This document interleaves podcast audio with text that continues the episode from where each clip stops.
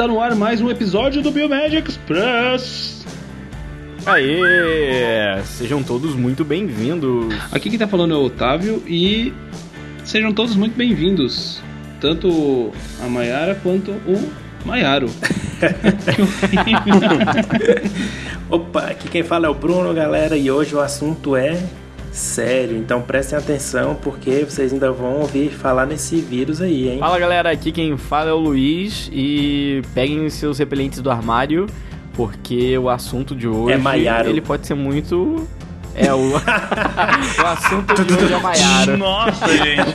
Pô, é, bom, é bom a gente fazer essas piadinhas agora porque depois elas vão virar, tipo, moda, né? É, aí você É, pode moda. dizer, ó, tá comprovado que foi eu que inventei lá em 2016. É, tá arquivado. Então já É. já tá arquivado. É isso aí, então vamos lá falar desse Maiaro. Aqui é o Rogério de Curitiba e aqui não tem muito arbovírus porque é frio. Sorte sua, viu? Sorte Ah, sua. o Rogério foi, foi cometido. Foi cometido. Cometido que fala? Comedido. Comedido. O Rogério foi comedido. Sua frase foi mais científico. É. Cometido. De onde que eu tirei isso? Bora lá! Bora.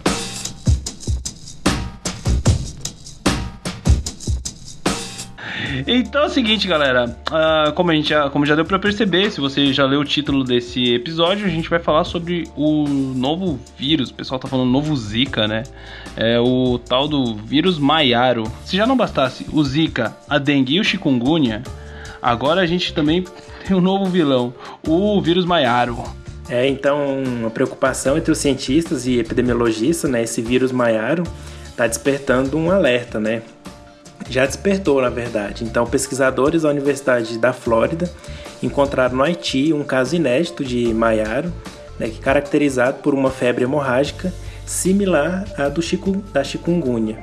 Né, e esse vírus ele não é assim novo, né, ele já foi isolado lá pela primeira vez em 1954 em Trinidad, só porque agora né, tá, emergindo, né, tá aparecendo mais casos dele no mundo. E esse caso que a gente vai falar hoje é, aconteceu lá numa região rural do Haiti. É, a amostra que foi analisada, então, ela foi obtida em janeiro de 2015 de um menino de 8 anos dessa região rural do Haiti. O paciente ele apresentava febre e dor abdominal, porém sem nenhum tipo de erupção cutânea. Foi pesquisado na amostra a possível presença de RNA viral da chikungunya através de RT-PCR, que é a transcriptase reversa da PCR. Isso, acabaram não encontrando. Não real né? time, né? Na- é, é, acabaram não É, não encontrando real a, chikungunya e começaram a pesquisar pra ver se tinha mais vírus lá ou outras causas, né? Eles acabaram demonstrando a presença de dengue, então tinha uma co-infecção, e de um outro vírus que, é, com mais análise, acabaram identificando como sendo esse maiaro, né? É, esse maiaro, então, é, é geneticamente diferente de outros arbovírus, zika, dengue, chikungunya, né? Então, ele tem um- uma estrutura diferente, pode representar um outro tipo de risco. É, apesar dele estar sendo identificado aí como novo, ele já foi identificado aqui também no Brasil, né? Só que a gente ainda não sabe se essa variação que está circulando na região do Caribe, ali do Haiti, é, tem genótipo diferente, tem uma um, infecciosidade maior do que aqueles que foram é, identificados aqui no Brasil, né? É, pois é, então o que acabou acontecendo foi que o CDC é, emitiu uma nota, né, sugerindo que o vírus Maiaro esteja circulando ativamente apenas na região do Caribe e possivelmente existe um link, né, entre aspas, é, entre as cepas circulantes no Haiti com as que foram isoladas aqui no Brasil desde os anos 50. Olha só, gente, faz tempo já, hein? É, e, e um problema é que o tratamento é apenas sintomático, né? Assim como as outras arboviroses, praticamente, né? É anti-inflamatório, né? Por causa da... não esteroide, por causa da, processo inflamatório geral, e analgésicos simples, né? Por causa da, das dores, mas não tem um tratamento específico. E até agora não tem vacina e também não tem nenhuma droga específica para o vírus Maiaro. Então, coisa não é, boa, né? O prognóstico não é bom, não. Mas engraçado, né? É, só para começar com a nossa discussão aqui, é, o tratamento ser sintomático, né? Usando anti-inflamatório não esteroidal, que, enfim, é que a gente sempre vê aí na- na- nas propagandas de remédio, né? Tipo, esse medicamento é contraindicado em caso de suspeita de dengue. Engraçado, porque a, a dengue, claro, ela tem uma, uma prerrogativa hemorrágica e tudo mais. Mas eles indicam um anti-inflamatório para esse caso, sendo que a gente nem sabe a, a qual a, a, enfim, a sintomatologia dessa doença. É, é se for hemorrágico, eu acho que não é muito seguro, né? Você usar um É, anti-inflamatório no esteroidão. É, mas até, mas até que tem a, a sintomatologia, é febre alta, dores no corpo, nas articulações, pode durar de dias a algumas semanas. Aí tem cefaleia, náuseas, dor epigástrica, fotofobia, erupções cutâneas e dor retroocular. Então praticamente é muito parecido com dengue e chikungunya, né? Aham, super inespecífico, né? O que acontece também é que se você toma um analgésico pesado e tem suspeita de dengue, por exemplo, pode se suspeitar de uma dengue, acontece que você pode inclusive mascarar algum possível sintoma porque você tá combatendo ali, mas não tá, né, sabendo o que é. E é bom saber, por exemplo, se não for no caso de uma dengue reincidente, se você tem dengue de novo, você pode ter, por exemplo, uma dengue hemorrágica, pode ser perigoso. Então acho que isso também é vai ter que ser um ponto que vai ter que ser bem visto ah, quando a gente vai falar É, pode dar reação cruzada, né? é, reação cruzada, então a gente tem que ver. Vão, os cientistas vão ter que olhar bem isso também. É uma É. possível reação cruzada com qualquer outro tipo de patologia. Mas, Uhum. pessoal, aí o que, que vocês acham de realmente de risco desse vírus? Porque a gente sabe, assim, que tem uma série desses vírus que circulam estritamente entre os animais, entre macaco e tal, e nos ambientes bem florestais, né? Então, tem vários que a gente pode identificar que estão nesse, nesse núcleo. O chikungunya, até um tempo atrás, era um desses vírus, né? Ele tava lá na floresta, não tava Uhum. incomodando ninguém, e de repente ele é, começou a o Zika, aparecer. o Zika também. É, ele começou a aparecer. Os dois meio que estavam nesse mesmo sistema e acabaram indo para cidades e tal. O que, que vocês acham aí? É, existe um risco verdadeiro? Nesses casos que tiveram no Brasil, aí, o que, que vocês estão pensando? Eu acho que, que é perigoso, porque eu, conheço uma biomédica, né, que inclusive já deu várias reportagens aqui em Goiás, né, vou até mandar um abraço para ela, Liliane, é lá do HC, trabalha no HC, e ela também é coordenadora é, da coordenação estadual da, de zoonoses da Secretaria Estadual de Saúde. E aqui em Goiás, ano passado, final do ano passado, já tinham 30 casos confirmados da febre maiaro, né, que é a doença que o vírus provoca, Ô, louco. só porque, assim, é, ainda tá uma, uma doença muito na área rural, né? Então, é, quem transmite é o mosquito hemagogos, né? Então, por enquanto, fica muito restrita essa parte rural e matas silvestres, mas é, é uma preocupação que se chegar nas grandes cidades aí, né? Que, se o, por exemplo, o Aedes aegypti conseguir transmitir ele também, aí, né, pode esperar mais problemas para a saúde. É. Pode gerar uma epidemia grande daí, né? Porque o hemagogos Pois ainda é. ele é mais É. limitado, né? Um ambiente mais florestal e tal, mas se, o Uhum. Se algum Aedes pegar, aí a gente vai ter um Se problema bem, bem que, é, se sério. bem que se você for pensar, né? O, o Aedes também, ele era meio limitado, ele não, não, não ia tanto à zona urbana, sei lá, 50 anos atrás. Ele né? foi se adaptando, né? É, Mas na verdade a gente que entrou nas florestas, É, né? e o problema de saúde pública do Brasil, das pessoas não, inclusive, em saber cuidar do, da- do próprio ambiente onde elas estão.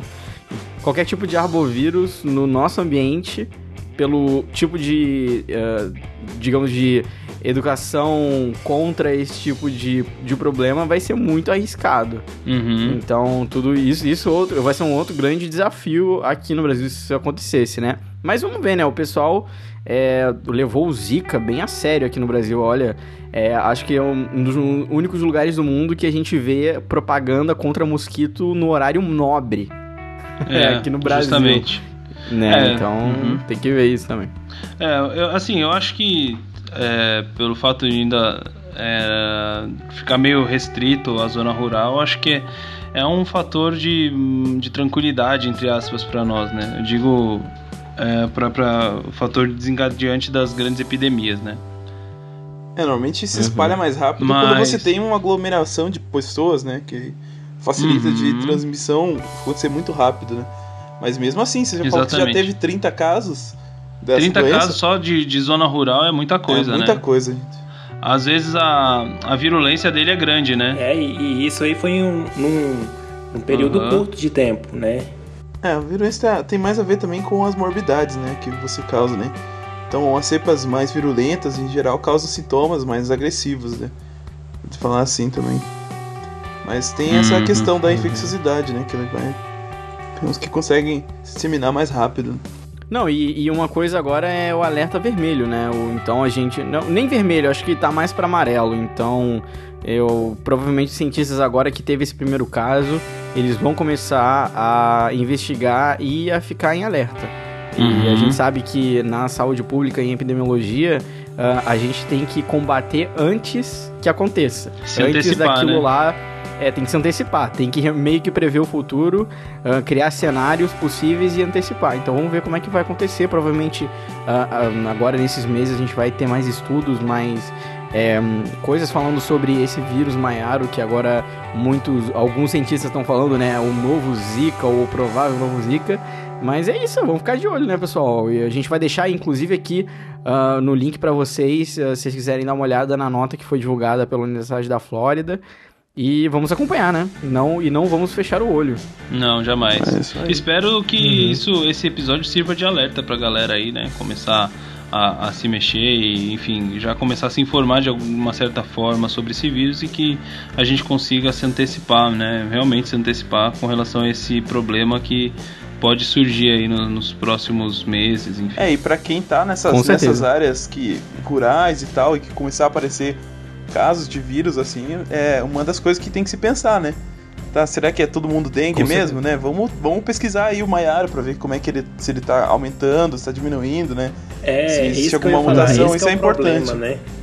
O problema é saber é fazer os Porque, PCR, né? tipo assim, poder já tem, detectar, já né? tem o quê? Dengue, chikungunya e zika, né? Já, o Brasil já tem o maior trabalhão para conseguir é, Analisar confirmar os tudo, né? casos. Agora vem mais um vírus, quatro vírus né, semelhantes, que pode dar reação cruzada um com o outro nos testes, né? Na sorologia, Uhum. PCR. Triagem, né? É, até que PCR não, né? Mas da triagem. Então, sintomas Uhum. principalmente, né? Então a pessoa chega lá com sintomas tudo parecido, pode ser qualquer uma delas. E aí, né? Como é que fica? Não tem como fazer uma epidemiologia Não, mas a- correta, né? Se não tiver esses exames. É, aí a gente teria que. É, mas agora vai ser a alegria dos médicos, né? Agora é a alegria dos médicos, é virose. Qualquer coisa. Não, eles vão dizer que é dengue, mas a, Não, mas, na arbovirose. verdade, é, pra Olha, o gente, senhor está com uma arbovirose. a gente care- caracterizar bem mesmo, a gente precisaria investir mais na questão de diagnóstico laboratorial, principalmente é, na parte Uhum. de Diagnóstico, é. a biologia molecular, né? Pra gente conseguir Sim. identificar o que, que tá causando qual doença, né? Porque se for, É, por exemplo, o Maiara, a gente sabe que tem a ver com imagogos, né? Então é outro esquema de proteção que a gente vai ter que armar ali, né? É, Uhum. Então, É, e vai saber quantas pessoas tem aí infectado, né? Com, com o vírus Maiaro e, e com diagnóstico de, de outro chikungunya. arbovírus. Então, Aham. é complicado. Isso aí. Uhum. Mas a gente deixa a discussão pra galera. Esperamos que vocês ah, tenham gostado dessa, dessa, desse episódio. E aguardamos os comentários lá na, na nossa página, no Facebook, no Twitter, Instagram, enfim, todos os meios que a gente tenta alcançar vocês. Tá bom, galera? Um beijo É, na bunda e até segunda. e- É, e também se gostou desse episódio e gosta muito do Biomedcast, ah, o nosso padrinho continua de pé lá, nossos padrinhos todo mês nos, nos ajudando, colaborando com a gente e tornando esse projeto possível. Então, www.padrim.com.br biomedcast, o link tá aqui se quiserem colaborar, tem várias, ah, vários prêmios, né, dependendo do quanto você colaborar. E é isso aí, pessoal. A gente se encontra lá também no próximo episódio. É isso aí. segunda que Isso aí, vem, tchau, isso aí. Um abraço, Falou, gente. galera. tchau. tchau. Tchau. Valeu, gente. Tchau.